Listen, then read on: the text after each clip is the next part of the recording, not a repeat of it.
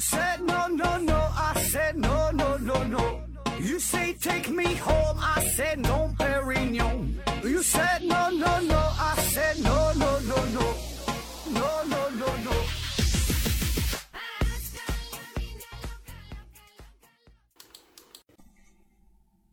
拼命探索，不计后果。欢迎您收听《思考盒子》，本节目由喜马拉雅平台独家播出。一九九一年八月十九号，这是一个礼拜五，在美国有两位渔民，啊，他俩呢是职业的捕杀高手，啊，就猎捕鲨鱼啊，抓鲨鱼的。一个呢叫做汤姆，一个呢叫做杰瑞，啊，他俩是好朋友，天天呢一起去出海啊，去捕鱼。那话说这一天呢，他们正在加勒比海域捕鱼。哎，这一天收成呢真不错，一共捕到了十一条鲨鱼，还挺厉害吧？那这里边呢有一条虎鲨，长达十八点三米。那这一趟啊，真是没白来哈，抓了这么多鱼。汤姆安的杰瑞哈，这今天算是发达了，把这些鱼呢就打捞上岸。呃，他们马上啊就把这个最长的这条虎鲨。就给解剖了，因为这个鱼它又大又重嘛，啊，就在海边就地收拾了一下，什么内脏啊啥也不值钱的没用的，直接抛开就扔到大海里了，然后把鱼身上的肉切下来分装一下，对吧？然后再往外卖，都这么处理。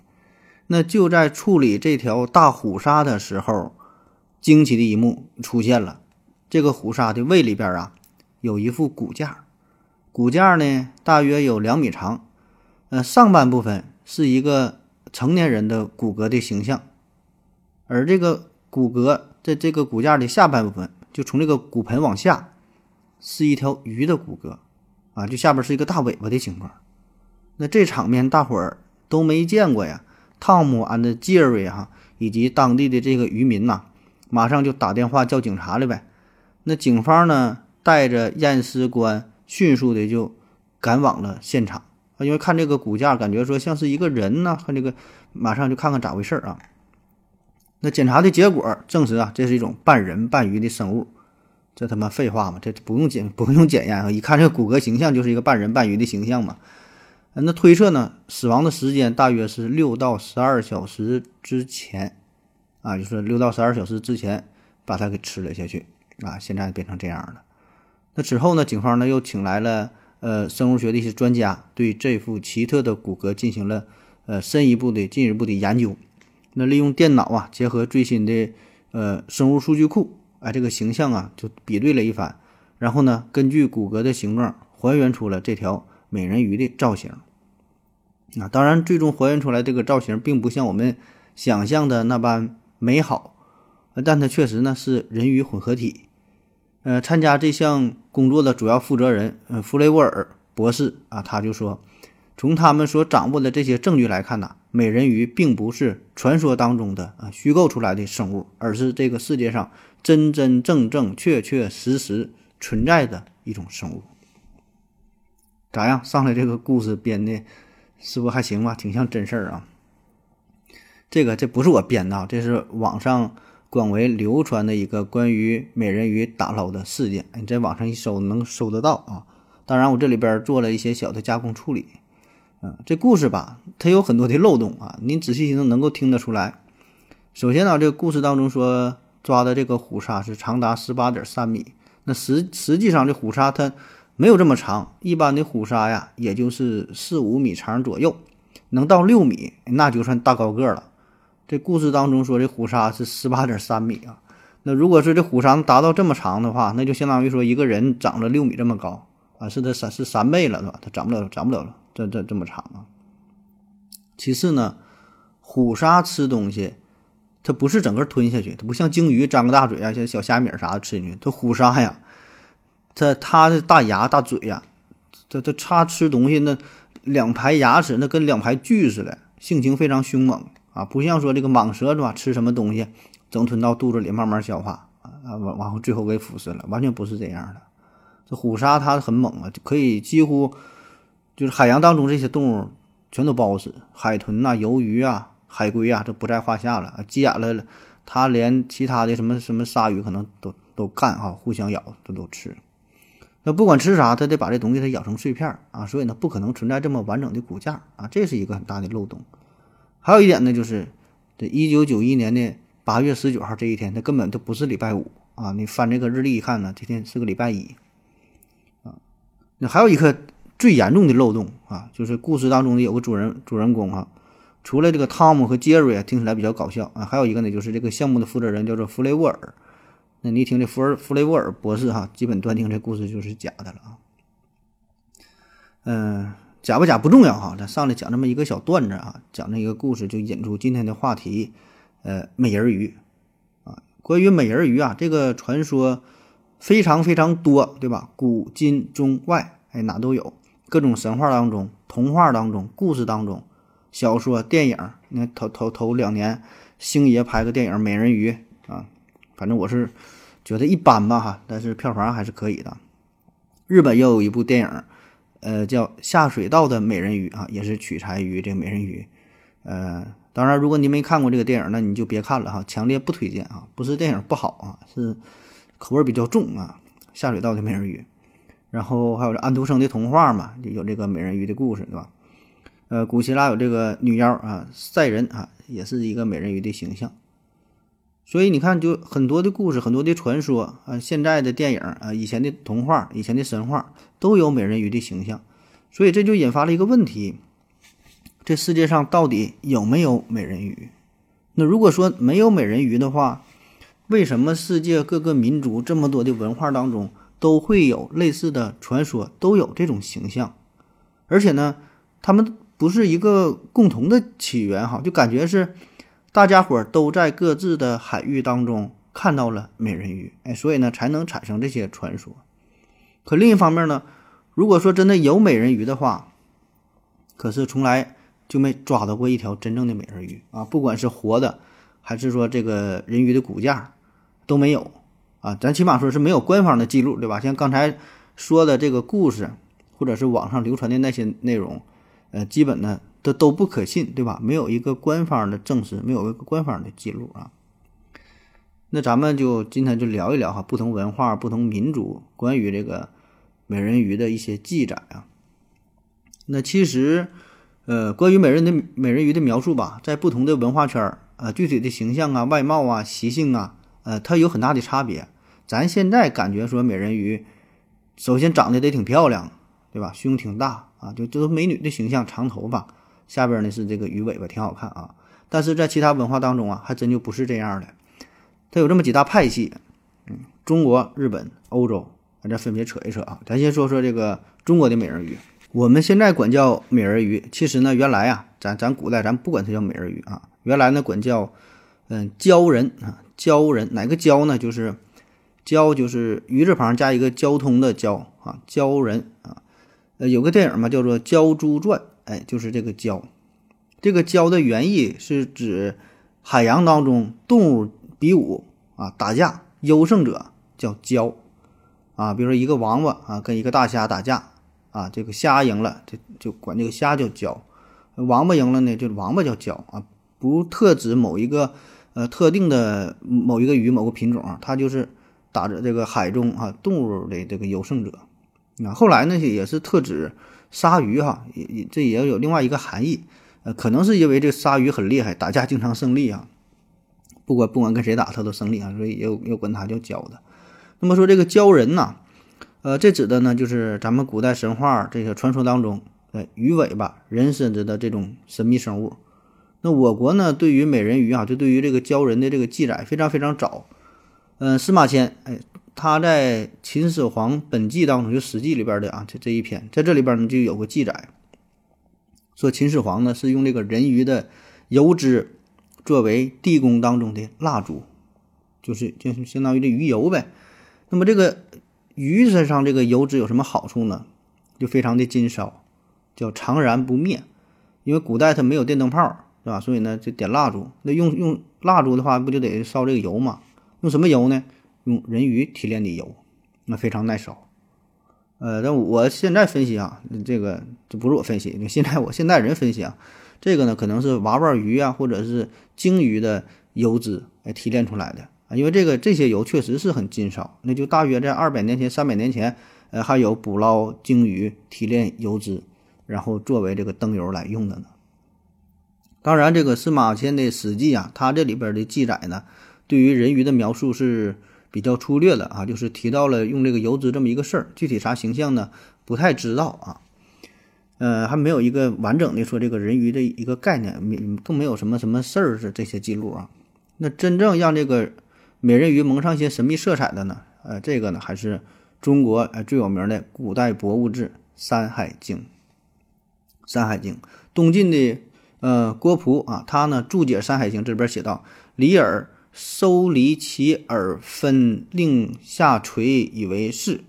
嗯，即淡耳也。”在诸崖海主中，雕题情孽其面，画体为鳞彩，即鲛人也。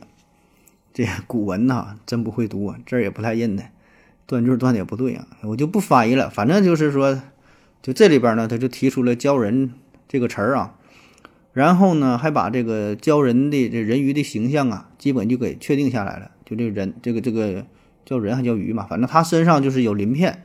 还有一些纹身啊，就半人半鱼的形象。还说这个耳朵话怎么下下垂以为是啊？反正这个时候呢，就是已经有了这个人鱼的概念啊，有了这个造型。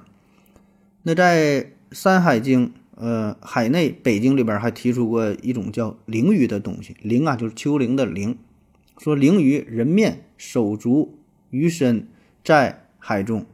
啊，这就很明显了，说这个灵鱼是半人半鱼的状态，啊，就有人的脸和还有手还有脚，啊，在能在海中也能上岸，所以叫灵鱼嘛，对吧？丘陵嘛，这鱼。啊，当然这可能就是记录了某种水陆两栖的动物啊，两栖类啊，或者是爬行类的啊，这个跟这个人鱼可能关系并不太大，就这么一个记录啊，具体具体是啥呢，也就不知道了。然后这个甘宝呢，在《搜神记》当中。卷十二记载说，南海之外有鲛人，水居如鱼，不费之计，其眼气则能出珠。啊，说这个在南海的这水中啊，有鲛人啊，在水中生活啊，就是就是像像像鱼一样哈，水居如鱼嘛。然后不费之计，啥意思呢？从来没放弃纺织这个工作，哎，他还会纺织。然后其眼气则能出珠，就是眼睛哭泣呀，哭的时候能出珠，能出来这个珍珠。那这里边呢，就反映出了咱们心中的人鱼，它有两个很大的一个特点啊，一个呢是会纺织，能干活哈，还有一个呢，眼泪呀，哭出的眼泪就是珍珠。李商隐有个名句嘛：“沧海月明珠有泪，蓝田日暖玉生烟。”你看这里边说了，珠有泪指的啥？就是美人鱼，她一哭，眼泪变成了珍珠。你看咱咱这节目哈，听着真长知识是吗？那我们印象当中的美人鱼的形象，这个是到了唐宋时期吧，才逐渐形成，才逐渐固定下来。哎，宋代呢有一个有一个叫做《祖义记》的这本书，对这个美人鱼呢进行了一个详细的描述。说的啥呢？宋太宗时候有一个人叫做扎道啊，他名姓扎，叫扎道，他呢是出使高丽啊，就到这个朝鲜。看见这个海面上呢，有一位妇人啊，这妇人是打引号的，身上就是一个人鱼的形象，嗯，红裳双毯，髻发纷乱，腮后微露红裂，命浮于水中，拜手感练，拜手感练耳目，乃人鱼也。就是穿着这个红色的衣裳，头发呢有点凌乱，腮后边呢有这个红色的毛哈，感觉就有点像这个大大鲤鱼的这个这个形象啊。嗯，那当然还有很多很多记录吧，这个都是古文，我也不爱念啊，我这这儿我也不认得，反正都是记录了一些关于这个人鱼的一些形象、一些事儿啊。那这里边我觉得对于美人鱼描述最有意思的、最详尽的是《太平广记》当中啊这么写的，这个必须得说一下。嗯，说这个人鱼是东海有之，大者长五六尺，状如人，眉目口鼻手爪头皆为美丽女子，无不具足。皮肉白如玉，无鳞，有细毛，五色轻软，长一二寸，发如马尾，长五六尺，阴形与丈夫女人无异。临海结寡，多取得，养之于池沼，交合之际，与人无异，亦不伤人。哎，这话有意思了哈，这里边信息量很大啊，再再分别说一说。嗯，首先看它形态哈，大者长五六尺，壮如人。就说这个长度吧五六尺，这个儿高呗，还跟人差不多啊。眉目、口鼻、手爪、头皆为美丽女子，就长得这个五官这个造型很好看，哎，都是美丽的女子啊，无不具足，就说这五官都有啊，无不具足啊，长得很漂亮。然后皮肉白如玉无鳞，这皮肤呢还很白净，很光滑，没有鳞。头发呢扎着马尾辫儿哈。然后重点来了，说阴型与丈夫、女人无异。阴型啊，阴型就是生殖器这一块哈，跟人呐不男的女的无异啊，没有差别。临海结寡多取得，结寡就是就是单身的男性啊，丧偶的老人呐，是吧？多取得，把这玩意儿抓来，养殖于池沼，放在自己家水池里边，交合之际啊，交合这事儿对吧？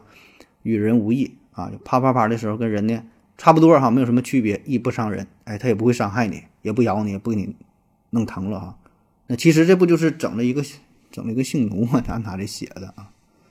所以你看这里边吧，有一个非常重要的信息点，跟我们想的不一样。咱之前看网上说有一些搞笑的段子哈，有一些这个致命的选择题，说比如说你有一天你这个流放到一个荒岛上，坐小船的吧，反正你就是在一个荒岛上了，没有人哈。这时候呢，你有两个选择哈，就有两个美人鱼作作为你的伴侣，一个呢是长着这个人的脑袋，胸很大，长得很漂亮，就是咱印象当中常见的美人鱼的形象，很漂亮啊。但是它下半身它不是个鱼嘛，对吧？它它它没法那那啥。还有一种呢是上身呢是鱼的形象啊，就是一个鱼，肚脐儿往下呢是美女的形象，大长腿，大屁股，穿着比基尼。然后说让你二选一，选一个作为你的伴侣，你怎么选？那很多人就选了第一种的这种造型啊，因为起码还长个嘴哈，也可以用一下。那你看这个出这个题的人，这就是属于没啥文学修养啊，或者人就想开玩笑啊。咱说这个文中的记载，古文的记载啥？正经的美人鱼啊，它不仅长得漂亮，重点是下半身下半身看着是个鱼。但是呢，不耽误事儿，它能用，交合之际与人无异，亦不伤人啊。所以呢，这个你看，这全是全是知识点啊。你看咱这个文学修养啊，所以这个是我们传说当中或者是我们心目当中的美人鱼啊。这这下半身虽然那样，但是你不用担心啊，你你仍然可以找到这个入口啊，能能找也能找到这个安全出口。嗯，这事儿咱不能再往下说了哈。再说这期节目又又被下架了。那继续说这个人鱼的这个另外一些特点。刚才提了一句，说的还会纺织，会纺纱啊，做衣服，教人。他纺织出来的这个衣服呢，就叫做胶销啊，细腰销胶销啊，胶销。这是一种非常名贵的一种纱吧，算是纺纱嘛，非常薄，非常轻柔，呃。温庭筠哈，他有一个，他有一一个诗叫，嗯，掌中无力舞衣轻，剪断娇绡破春碧啊，这我也是第一次听说啊。为了做节目查查到的有这么一个诗，就这个娇绡是，嗯，很一个固定的词语啊，很有名啊，有很多意思。它也是代表着就是非常轻薄的，哎，非常漂亮的、柔软的、高级的这个这个一种衣服吧。娇绡啊，这这个就是人鱼织出来的，所以你看，咱们对于这个人鱼啊，就在古代来说吧，算是比较残忍的，就看起来呢是很好看，跟人很像，很漂亮啊，可以满足人类很多的欲望。可是呢，我们并没有就很公平的把它把它当做人来对待。你白天去纺纱，晚上啪啪啪，流泪画珍珠，鱼油照万家。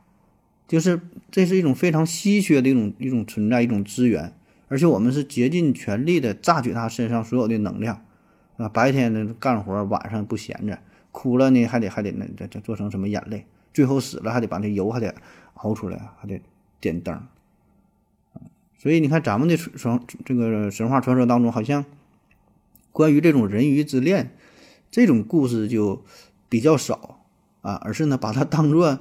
嗯，似乎说比我们低一等啊，另外一种非常神奇的一种存在来看待啊。当然，这是我自己的个人理解哈，这个对不对的，咱咱可以留言讨论啊。咱歇一会儿。我要跟正南去尿尿，你要不要一起去啊？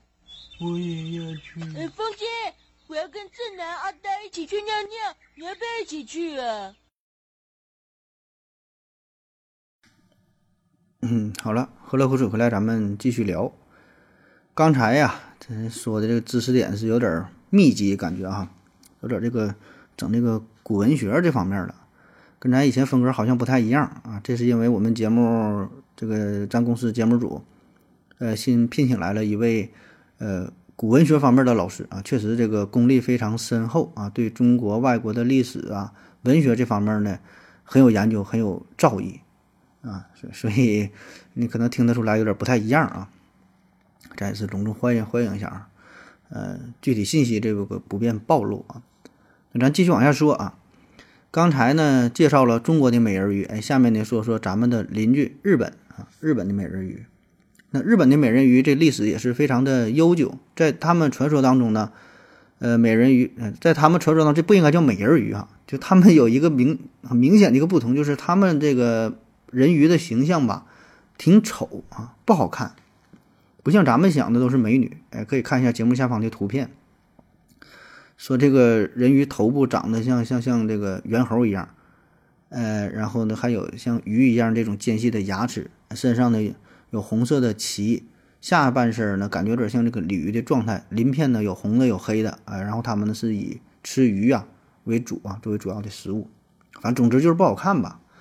那别看他们长得丑，但他们这个人鱼呢，也有一种超能力啊！这个肉很值钱，哎，跟咱们说的唐僧肉差不多，吃了一口你就能长生不老啊！当然，这个你也很难抓到这个这个人鱼哈，很难吃到嘴儿，而且呢，就算吃到了，也存在一些风险性，有点类似于咱现在吃这个河豚一样，味道很鲜美，对吧？可是呢，这东西。有毒，哎，整不好了，吃完你就嗝屁了啊。那么吃这个美人鱼，呃，丑人鱼哈也一样，你成功了是长生不老，如果失败了呢，你就中毒啊。当然不会死，而是呢中毒之后成为夜叉啊。夜叉这个词儿，这是感觉是日本的词儿哈，实际上是日本跟中国学的啊。中国呢也是跟印度学的。夜叉是梵文哈，叫亚卡啊，亚卡，这个是梵文啊，叫夜叉。音译过来的，直译过来呢，它应该是敏捷、迅猛的意思啊，听着像挺好的词儿啊。嗯，这个确实有这意思，但是它也是代表一种鬼啊。这种鬼呢，比鬼还要厉害的鬼啊，能捉鬼，能够吃鬼啊，叫夜叉啊，非常猛啊，很凶猛，母夜叉啊。那么说，你吃了这个人鱼的肉之后，有可能长生啊，也有可能呢就变成夜叉。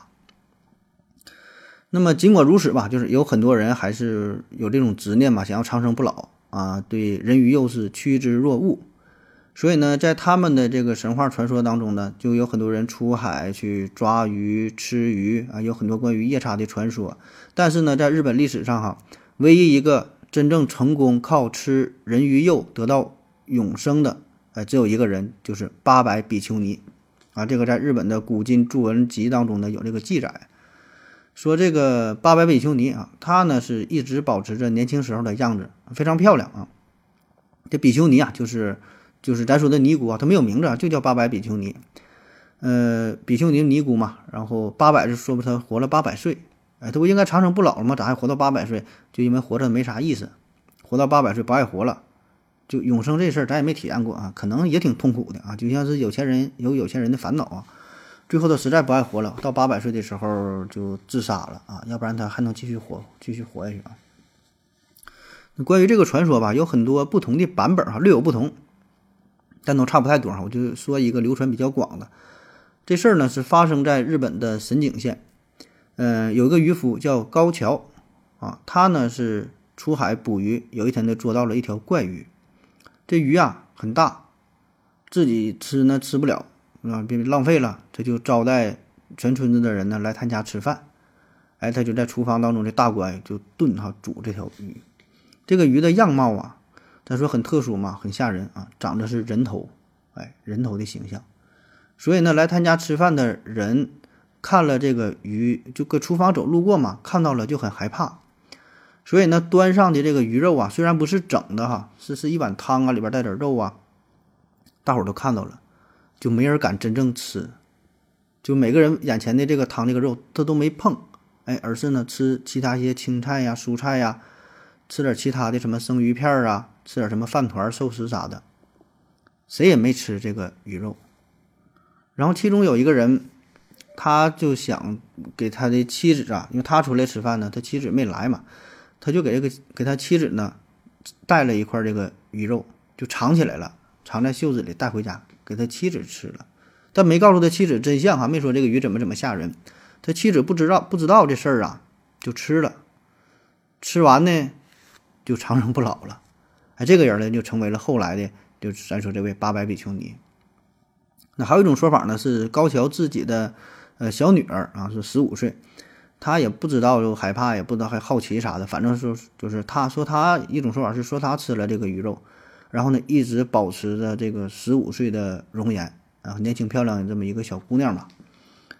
反正就说就就这一个人是吃肉吃这个人鱼肉是成功了啊。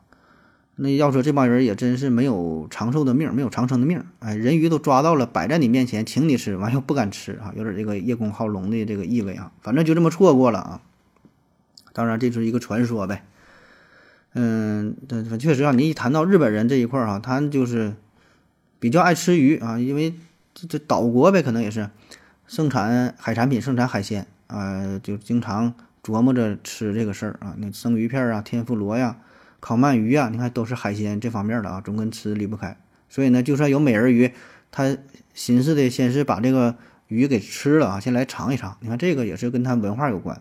你看咱们说这美人鱼，咱好像没吃啊，咱咱咱是咱是用哈，也不一样。那在日本文化当中呢，对这类人鱼啊，还有一个专门的称呼，叫做“鸡鸡”啊，“鸡鸡”哈，真是“鸡鸡”，这不是我瞎编的啊，这个“鸡鸡”。这不是你想象的那种鸡鸡啊，这是哪俩字儿哈？都挺难写。第一个鸡呢是，呃，石字旁，石头的石，右边呢加一个几，几何的几，鸡啊。这原意是啥呢？就是水边水水边突出的这个岩石，突出的石头叫鸡啊，或者是呃江河当中吧，有这种沙滩石头滩子，这叫鸡啊。咱著名的长江不有三鸡嘛？燕子鸡、采石鸡啊、成陵鸡啊，就这个鸡这个字儿。这是第一个鸡，第二个鸡呢是，这个鸡是什么鸡呢？就是女指女性啊，女字旁那边加一个这阵那什么嘞，就像像巨大的巨那个那个字儿啊，这个鸡。所以你看这两个字放在一起啥呢？就是相当于是，嗯，水边的海里的女性呗，叫鸡鸡啊。这玩意儿也不谁起的这鸡鸡啊，这个鸡鸡吧长得不好看啊。不好看啊，也是很吓人。你看他们的这个文化当中，人鱼都是挺吓人啊。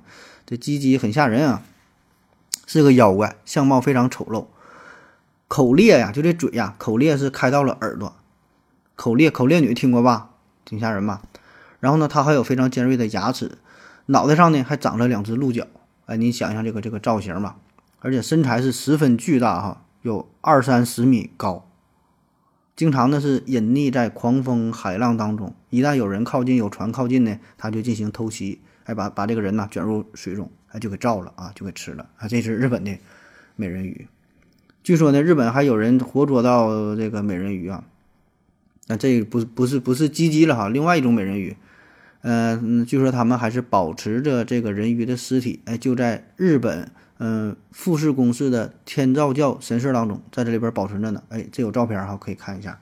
这地方反正我是没去过哈，我也也没看过呀，也不知道这地方是否对外开放。有机会咱也去参观一下，看看真正的这个人鱼的尸体啊。这个不是特别大啊。那这是哪来的呢？传说呀，日本是有一代不知道哪哪个王朝吧，说有一个王子在海边溜达，呃，发现了一个搁浅的人鱼，然后这个王子呢就就给他救了起来，就问嘛说你是谁啊？你从哪来？你要到哪里去？然后人鱼说呢：“我是人鱼哈，我从海里来，我我要到海里去啊！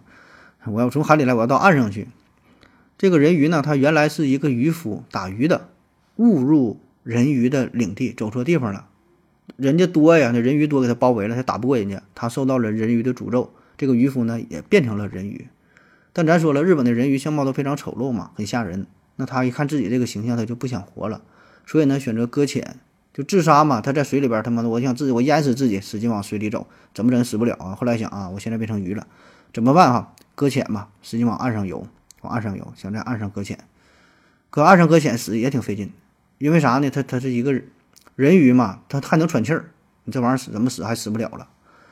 所以那王子一听这番话，说：“行吧，那我帮帮你吧，你去死吧！”啊，给这个，这这是我自己瞎编的，反正就是说他给这个人鱼是带了回来，制成标本，放在了天照神社当中保存下来啊。有空咱去看一看。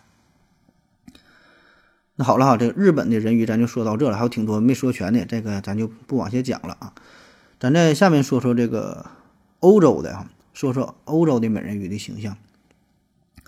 你看啊，咱之前说的中国的美人鱼形象是挺漂亮，但是呢，这个人鱼经常被人欺负，被咱们欺负，对吧？日本的美人鱼形象呢是很丑，哎，但是呢，它是经常欺负人类啊。那欧洲的美人鱼呢又一样，它呢是长得漂亮，但是呢它欺负人。那你看这三个地方，三种美人鱼，要不说它不一样呢，外貌不一样，性情不一样，是吧？有的美，有的丑，有的欺负人，有的被人欺负，所以你看这个文化它不一样。那咱先说一个，这是在爱琴海北部啊，有这么一个城市，叫做塞萨洛尼基啊，塞塞萨洛塞萨洛尼基，哎，这是希腊北部最大的港口城市啊，也是希腊的第二大城市。那关于这座城市呢，它就有一个与美人鱼有关的啊，有一个美丽的传说啊。这个城市的名字呢是来源于塞萨洛尼卡这个人儿啊，塞萨洛尼卡，他呢是呃当时马其顿王国的一位公主啊。这个这个公主咱保证是没听过对吧？但她大哥有名，她大哥是谁呢？亚历山大大帝。哎，那么这位公主长大之后嫁给了另外一个国王，叫做卡桑德啊。然后卡桑德呢就以他的妻子，为了纪念他妻子嘛。这个名字哈，就建立了希腊的第二大城市啊，塞萨洛尼基。那听这故事好像也没有什么新奇的地方哈，跟美美人也没有啥关系。这里边有个啥事儿呢？就这位公主塞萨洛尼卡，她呢生了很多的孩子，这么多孩子其其中呢，她就对这个小儿子特别宠爱，特别关心，甚至说有点溺爱。嗯，而且还给这个小儿子起名也叫亚历山大，就是为了纪念他大哥，因为他觉得他大哥很牛逼呀，对吧？亚历山大确实很厉害呀，对吧？要要征服全世界嘛，所以呢，这母亲的偏心，那对于其他孩子来说就感觉不太公平。那这里边呢，他的二儿子叫做安提菲特，啊，非常非常嫉妒，最后呢，把这位母亲给杀掉了。那多年之后呢，塞萨洛尼卡呢，他的尸体啊就就腐烂了，然后腐烂之后，哎，他就变成了一条美人鱼，在水中呢，就是继续可以存活下去，永生下去。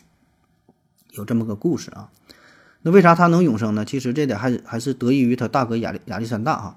这个亚历山大呢，他呢是历尽了千辛万苦，找到了叫永生之泉，然后用这个泉水呀，给他的妹妹就洗洗头啊，洗这个头发，所以那个带来了永生啊。但是不不是以人的形象了，是一个美人鱼的形象。那么这个塞萨洛尼卡呢，就一直游荡在大海当中。呃，他呢就是以为他的大哥呀也可以得到永生，因为他自己就是得到永生嘛。那他他想的亚历山大，对吧？他自然也可以得到永生，但实际上呢并不是，对吧？那他不知道，所以呢一一有这个有船呐，有这个海员呐，靠近爱琴海的时候，就是塞萨洛尼卡看到这个船员，看到水手就会问说的，这个呃国王亚历山大还活着吗？哎，那这个时候标准答案你就得说他还活着，而且。征服、统治了全世界，啊，你要这么说，他就很开心，然后呢，就就回到大海里边，你船呢就安全离开了。如果你回答的是其他的内容啊，你说他已经死了啊，现在世界这这老美最厉害，老美现在可牛逼了啊，啊，塔利班怎么怎么地了？你看说这事儿不开心，兴风作浪的，变成了一个蛇发妖女，把整个大海呀，就就就给你。整的就就都吞噬了这这个船只，说人都给你们造了，都给你们吃了啊。那在欧洲呢，还有一个更有名的美人鱼啊，女妖赛人啊，这咱以前讲过，聊这个希腊神话和 logo 那一期讲过赛人。嗯，但大伙可能已经忘了哈，说这个人赛人可能没太听没太听过这人干啥的。这个长啥样哈？很简单，你买一杯星巴克一看就知道了，星巴克的 logo 就绿色的那个，想一想哈。大波浪卷的头发，然后然后绿白条的这个星巴克的这个上面画的就是女妖赛人的形象，她呢就是一个美人鱼。当然，关于她的传说也是很多很多啊，形象而且也不太一样。呃，有一种说法呢，说的不是鱼啊，是人面鸟身啊，人面鸟身不是人面鱼身，呃，然后也是长得很漂亮啊，唱歌好听，经常在大海上飞，然后诱惑过往的航船，而这船员一听了神魂颠倒的，船呢就触礁了，沉没了，然后他就把这些船员给吃掉。嗯，他还有其他的这个能力啊，也是啊，诱惑海边的居民靠近大海呀，然后引起海啸啊，啊，总之就是给人类带来毁灭性的灾难啊，啊，有的说的这个人面鸟身，又说是这个美人鱼的形象啊，这个传说是不太一样啊。关于赛人的起源呢，有一种说法呢，说他是河神艾克罗斯的女儿，嗯，本来是过得好好的啊，但是呢，有一天他跟缪斯比赛，哎，说想比看谁唱歌好听。那结果呢？当然是比不过了，因为缪斯这是负责艺术的、负责科学的女神，对吧？唱歌好听，还有科学精神，你说这还是女神啊？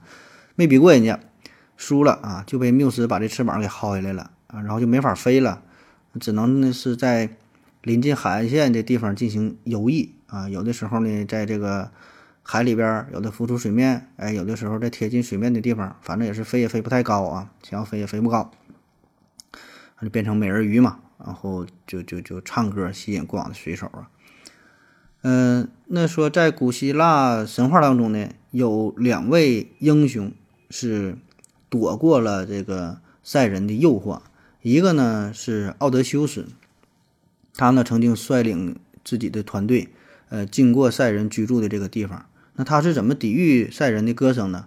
呃，方法非常简单粗暴啊，用这个蜡呀。把这个耳朵给堵上了啊，就不听这个声然后呢，还用绳索提前呢把自己绑在船的桅桅杆上，绑上了啊，要不然真就控制不住自己。那这样呢，才算是通过了赛人控制的这个海域。还有一个呢是，呃，通过的是这个太阳神阿波罗的孩子啊，叫做俄尔普斯。俄尔普斯啊，他厉害啊，他是直接跟你硬干。俄尔普斯，他呢是玩音乐的哈。他是古希腊神话当中特别有名的歌手，擅长弹这个竖琴，哎，竖琴。所以呢，当他到了赛人控制的这个海域，他就拿出这个竖琴，咣咣咣一顿弹，这个琴声把这个赛人的歌声就给比下去了，哎，所以呢，他也是安全的度过了这片海域，啊，这都是这个希腊神话了啊。那关于这个赛人呢，就是关于他的这个起源呢，还有一个说法，说他是冥界的引路人啊，有点类似于咱们的孟婆，呃，或者是黑白无常可能，反正就是冥界的引路人啊。他原来是嗯珀尔塞福涅的仆人啊，珀尔塞福涅啊，这人是谁呢？咱也没听过啊。他呢是冥王哈迪斯的媳妇儿啊，管那叫冥后吧。所以呢，这个赛人呢就相当于是冥后的呃仆人。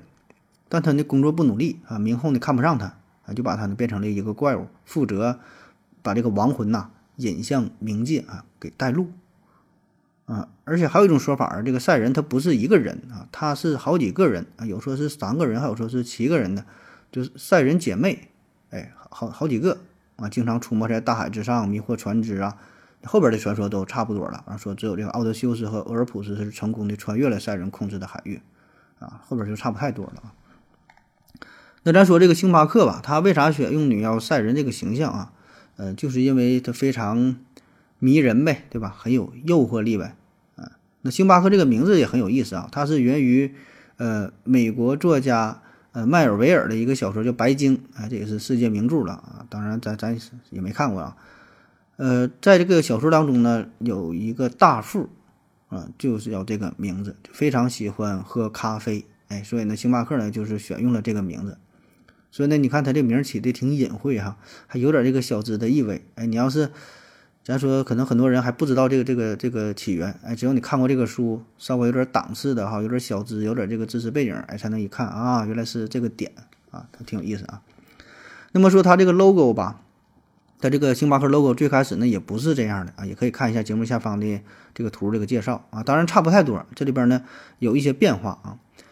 最明显的一个不同呢就是。这个人鱼的尾巴哈，你看这个人鱼的尾巴，人鱼的尾巴最开始啊是两只手把这个尾巴明显给分开的，你能看得出来这个形象啊，这个有点有点看起来不太好啊。然后还有它这个最开始这个胸啊也是露出来的，直接露出来的，形象非常的暴露。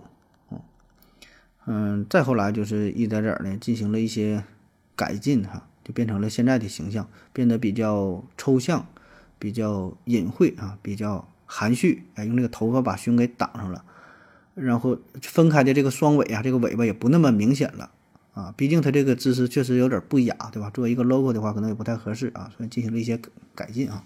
下回喝咖啡的时候，你可以仔细看一看啊，跟朋友吹吹牛逼，讲的这些故事啊。那说完了赛人，咱们再说说欧洲其他一些关于美人鱼的一些文献、一些记载。那早在公元前三世纪啊，巴比伦的史学家啊巴罗索斯就在《古代历史》这本书当中呢，呃，描述了一些关于美人鱼的记录啊。当然，那个时候的描述也是，嗯，比较模糊啊，不是很清晰的，没没有什么故事啊。那古罗马呢，有一位百科全书式的作家，叫做盖乌斯·普林尼·塞孔图斯，啊，人们呢习惯的把他称为老普林尼啊，这个人很有名，百科全书式的人物。他呢是出生于公元二十三年啊，又说是公元二十四年的啊，不差这一年吧。他有一本名著，就叫《自然史》。自然史啊，自然的历史嘛，所以你听这个名，这里边就是就包罗万象的啊。那在这本书当中呢，就记录了美人鱼，呃，翻译过来他说，至于美人鱼啊，也叫做呃尼俄利德啊，这并非难以置信，他们是真实的，只不过身体粗糙，遍体有鳞，甚至像女人的那些部位也有鳞片啊，反正就是这么记载的这这个事儿吧。那中间经历了这么多年，这些事儿呢不说了，说说十五世纪、十六世纪这时候，因为这个时候啥呢？大航海时代到来，对吧？就是远洋啊，这个船呐，对吧？这方面很发达，所以呢，关于这个美人鱼的传说是越来越多、越来越火。很多人、很多水手都声称看过美人鱼，而且呢，在媒体上呢，关于美人鱼的报道啊也是屡见不鲜。比如说德国啊，管这美人鱼呢叫做。呃，罗雷莱，哎，说他呢有金色的头发啊，但是呢喜欢吃过往的水手啊，专门干坏事儿。爱尔兰呢管这种人鱼呢叫做海上的歌手，哎，你看也说他会唱歌，头发和尾巴呢是绿色的啊，色还不太一样。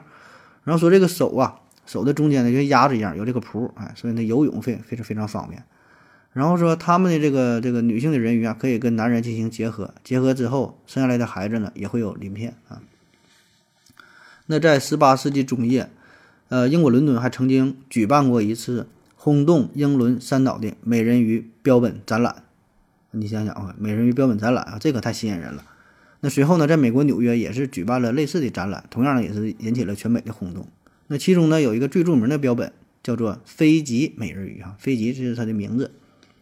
呃，但是后来证明了哈，这玩意儿这是这是假的哈。科学家仔细研究这个，这就是把一个猴子和一个鱼啊拿五零二粘在一起了哈。啊，出去展览去了。那在十八世纪、十九世纪以后吧，这段时期呢，呃，美人鱼的形象吧是发生了一些变化。你看，咱说之前这些关于美人鱼，它都是吃人的形象，都是怪物，让这个船呐沉没啊，把这个海员给给吃了啊，长得呢也不太好看啊，也挺吓人的，性情呢也是非常暴烈啊。慢慢的呢，咱说十八世纪、十九世纪，哎，这个时候呢，美人鱼形象发生了很大的转变，变得美丽动人了，而且非常善良，还帮助人类干好事儿。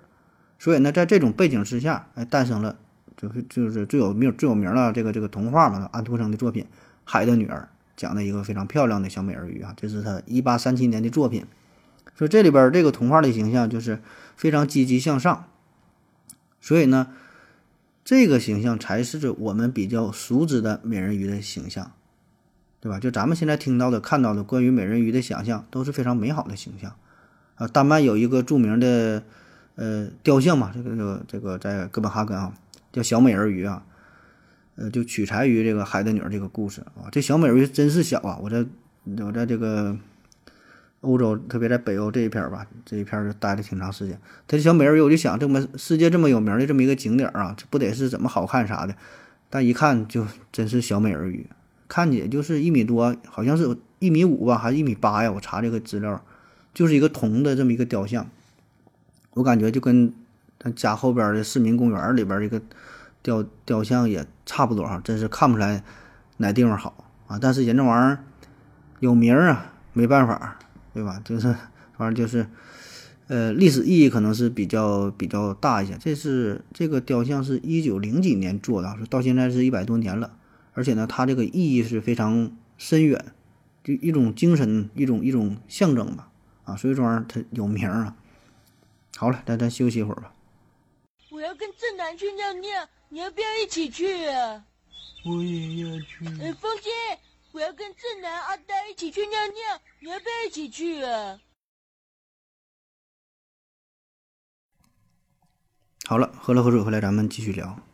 一九六二年，一艘前苏联的货轮在古巴外海区域莫名其妙的沉没了。这个船上边啊，装有大量的核弹头，所以呢，前苏联迅速的就派出了载有科学家和军事专家的一个探测舰，就想搜寻这艘沉船，试图呢打捞出这些核弹头。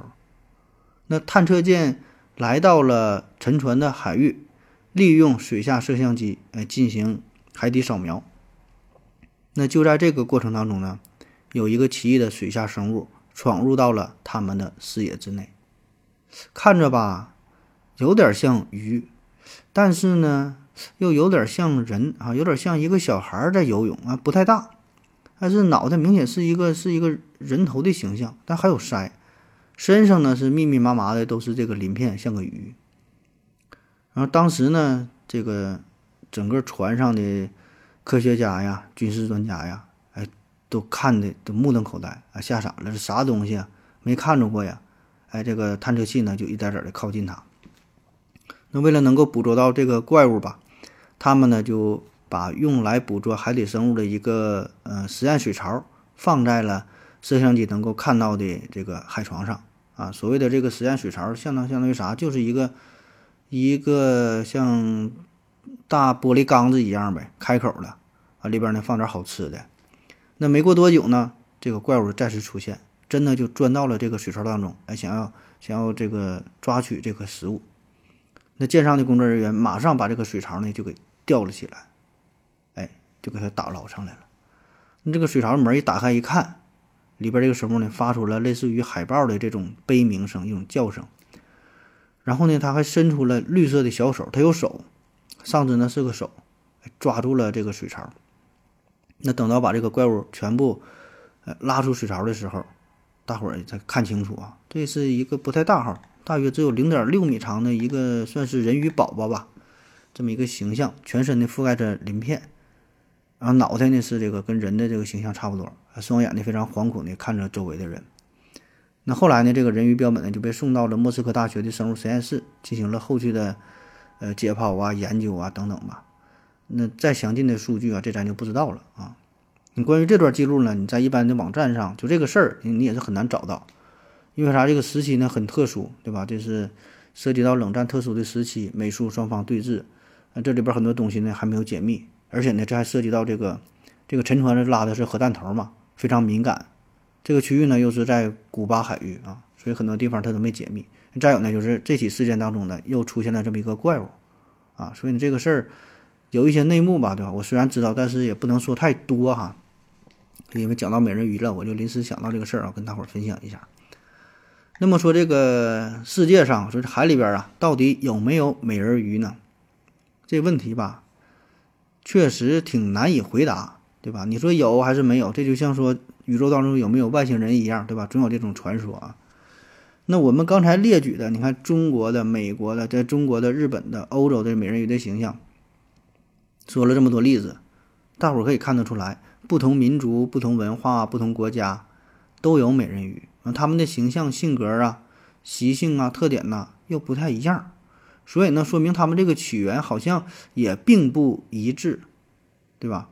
可是为什么哈？为什么说，在这么多文化当中，它又又有美人鱼的形象？那如果没有的话，它怎么会产生这种文化呢？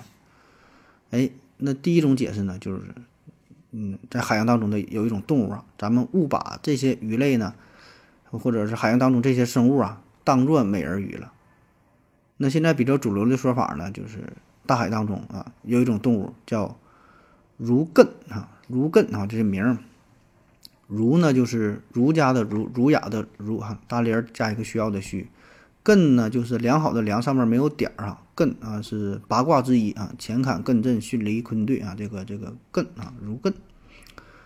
你听这名儿，它就不像一个正经的名儿哈。这确实啊，这是音译过来的啊，不像说什么什么鱼啊，什么什么龟呀，什么什么东西对吧？叫如艮啊。呃，拉丁拉丁语呢叫做嗯 d o g e n d o g e n d o g e n d o g e n d o g e n 哎 d o g e n d o g e n 哎，我这发音好久没说拉丁语了啊。d o g e n d o g e n 啊，就是如艮啊，有点这个音音译过来的。呃，如艮这属于哺乳纲海牛目如艮科。它呢是一种海洋草食性如艮动物，呃，身长呢一般是三米左右，体重呢可以达到三呃三百到五百千克，眼睛呢很小，脑袋呢挺大，皮肤呢挺厚啊，一般身上是呈这个灰色。呃，它呢会定期的浮出水面进行呼吸，呃，因为它是哺乳动物嘛，对吧？然后呢，小的乳艮，它的孩子呢要吸吮这个母亲的乳汁长大啊，喂孩子嘛，哺乳啊。而且呢，它体型的特点嘛，确实有一些跟人类呃有点相近的地方，就是它退化的这个前肢啊，就是胸鳍旁边呢长了一对非常丰满的这个乳房哈，胸很大，这位置呢跟人类呢又很像啊，再加上它有时候要浮出水面嘛，就是哺乳的时候它得抱着这个孩子，抱着这个幼崽儿，哎，头部胸部出来啊，就是为了避免幼崽儿吸吮的时候怕这个呛水。所以呢，你看这些加在一起吧，就跟这个女性吧，这个形象确实有点相近。那而且它在海中，有的时候脑袋上边，咱说它这脑袋这挺光滑、挺大的，但是它从海面浮出来的时候，在水里边可能会带点这个海草啊，所以远远看起来有点像女性的头发一样啊。当然，尽管这么说吧，如果你看它的照片的话，也可以看一下节目下方这个介绍。你看它照片的话吧，很难理解说这个玩意它能看起来。当成一个女性，这眼睛瞎了吗？对吧？这不太像啊。但是你别忘了，这个可是在大海之上，就是海员看到的。这里边有个啥特点呢？出海呀，一出海，那少则几周、几个月看不到异性，对吧？海员上这一船上边，呃，反正过去的规矩是不让女性上船哈，因为这非常危险。呃，不只是对于女性危险，对于男性也很危险。那么就就。甚至说发生一些命案啊，就是为了争夺女性，对吧？这资源非常稀缺嘛，对吧？今晚跟谁睡呀，对吧？所以呢，不让女性上船。那你在海上漂泊好几个月，看不到一个异性，所以在这种长期的性压抑之下，呃，难免呢就会产生一些错觉，产生一些幻想。啊，咱说可能看的这老干妈看这个 logo 啊，都会下体一热啊。而且呢，再加上大海上边特殊的环境。视野不太好，有的时候狂风啊、大雾啊，还有这个海水、天空什么阳光的折射，对吧？而且它旁边四周都是海，看多了之后，你的眼睛它也是容易出现一些视觉上的一些一些错觉啊。所以呢，再加上这个咱刚才说这个如艮的本身这个形象啊，胸非常大，所以呢，在这个水水里边若隐若现的，那海员呢就可能把水中的这个生物呃想象成、错看成一个性感的美女。那再加上以前咱说有种种这么多的传说嘛，慢慢的一传十，十传百，美人鱼这个生物呢就传开了。那说它存在，那也就存在了啊。这个呢是一种说法，是如艮的啊。还有一个呢说这美人鱼是啥呢？是海牛啊啊。其实海牛跟如艮差不多啊，放在一起的话，放在一起看的话，咱一般咱也很难分辨啊。你你看不出来有啥区别啊？长得都那玩意儿啊。呃，确实他俩也是近亲呐，海牛。海牛呢，它这是属于哺乳纲海牛目海牛科。你看刚才说这个儒艮是哺乳纲海牛目啊，儒艮科，它俩是一个目的啊，不同科，所以自然也是很相近，它就是近亲。那具体有什么差别啊？其实细节上会有一些差别啊，但这个不重要，咱也不说了。这里边有一个最大的不同点，也是分辨它俩的一个主要的一个方法，就看尾巴。海牛的尾巴呢是又宽又大，整个的一大片儿。如艮的尾巴呢，它是分叉的。哎，像这个 Y 型，分叉的，所以呢，如此说来吧，如艮的形象应该是更接近于美人鱼，因为它分叉啊，你懂吧？分叉这事儿非常重要啊，你要不分叉的话，你自己想啊。所以你看星巴克的形象，它不就是分叉的吗？特别是对于海员来说啊，就梦想的想让他去腿能劈开啊。嗯，当然了，咱这些都是闲扯啊。这真正的鱼类啊，咱说对鱼类来说，绝大多数的鱼类它都是体外受精的，分不分叉的不重要啊。那说这个哥伦布有一次呢，在呃前往美洲航行的时候，他呢就遇到了美人鱼。反正他自己是这么说的，还还写在了这个航海日志当中。而且呢是遇到过三条啊，啊非常开心呐。他看着美人鱼这个形象很开心，非常向往，非常幻想，并且呢用自己心爱的情妇的名字安娜，哎给这个美人鱼呢命名啊。对此呢是这事儿就一直记在心里，是念念不忘。那咱说叫念念不忘是必有回响。后来呢，哎，在又一次的航海过程当中呢，还真就又看到了美人鱼啊，他心目当中的这个安娜，赶紧下令让这个水手啊，就就就对对他冲着他就追了过去啊，想要给他抓捉住呗，对吧？那这帮水手们也真给力哈，反正是费了挺大劲儿，真就抓到了哥伦布啊朝思暮想的这头美人鱼。可是呢，等到打打捞上来一看，放在甲板上一看。哥伦布有点不敢相信自己的眼睛，因为啥呢？长得太尼玛丑了啊！这个鱼它根本它不是心目当中的安娜这种女神的形象，差着十万八千里了。因为啥呢？抓上来的这个它是一个海牛啊！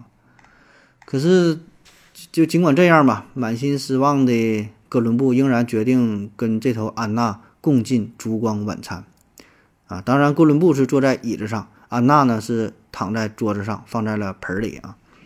这哥伦布就跟和这帮船员把这头海牛就给吃了啊！那别看它长得挺丑，哎，味道呢还不错，吃起来呢有点像那个小牛肉哈，很嫩啊，跟这个小牛肉一样。因为啥？它确实它就哺乳动物嘛，它也是吃草的啊，天天在水里边游泳，肌肉呢可能还挺发达，非常健硕，所以呢吃起来口感哎可能还就不错啊。当然咱也没吃过啊，反正哥伦布是这么说的，有点像那个小牛肉啊，也还有点牛肉味儿哈，口感不错。所以呢，他就给这个这个生物命名叫海牛，哎，海中的牛啊，所以这就是海牛这个名字的起源啊。当然，你就当真的听啊，咱节目你就当真的听啊。那说完了这两个是比较公认的对于美人鱼的这个就是错觉嘛，就把这两种生物看成美人鱼。嗯，还有其他的一些鱼啊，还有说是什么什么虎鲸啊，还有什么甚至什么海豚呐，什么乱七八糟也都有吧。就是海洋当中就很多种生物，那保不齐把哪个就看错了，就当成了美人鱼啊。那还有一大类说法，就说这个美人鱼呢是确实存在的啊。当然咱也不用说它美人鱼，总说它感觉很美，咱就叫人鱼吧。说这个呢是类人猿的一个变种。呃，美国海洋生物学家、英国学院、英国学士院会员啊，阿里斯汀·艾特博士啊，这不是弗雷弗尔博士了啊。艾特博士说呢，这些人猿由于长期生活在海里，身体的下半部分逐渐退化为鱼尾，以利于在水中生存啊。说就像这个婴儿啊，他出生之前不是在娘胎里嘛，这不有这个羊水嘛，对吧？在这里边，所以呢，其实这小孩生下来之后马上扔水里呢，它马上就就会游泳啊，它已经是适应了这个水里边的状态。所以呢，对于这个人鱼来说哈，在在这个海洋当中有这种半人半鱼的生物，其点其实呢一点也并不奇怪啊。这个说的反正确实有这么几分道理啊。那这事儿细说吧，又有这么几种情况哈，我给你捣鼓捣鼓。一种呢就是早期的类人猿啊，就咱的这个祖先呐，他也不知道啥原因，呃，重新呢回归到了大海。咱不是从海里边来的吗？上了陆地，好不容易上了陆地呢，他又走回去了啊，走着走就走到大海里了。啊，慢慢的呢，下肢呢就变成了鱼的尾巴这个状态，上身呢还是这个造型啊。这个也是，这是一种。还有一种呢。就说呀，这帮人啊，这帮鱼啊，这帮鱼人啊，他们根本就没上岸，一直就在水里边待着呢，一直都是海中的生物。呃，只不过呢，他们也是慢慢的进化，变成了半人半鱼的形象。哎，然后呢，也是诞生了文明啊，这是一种。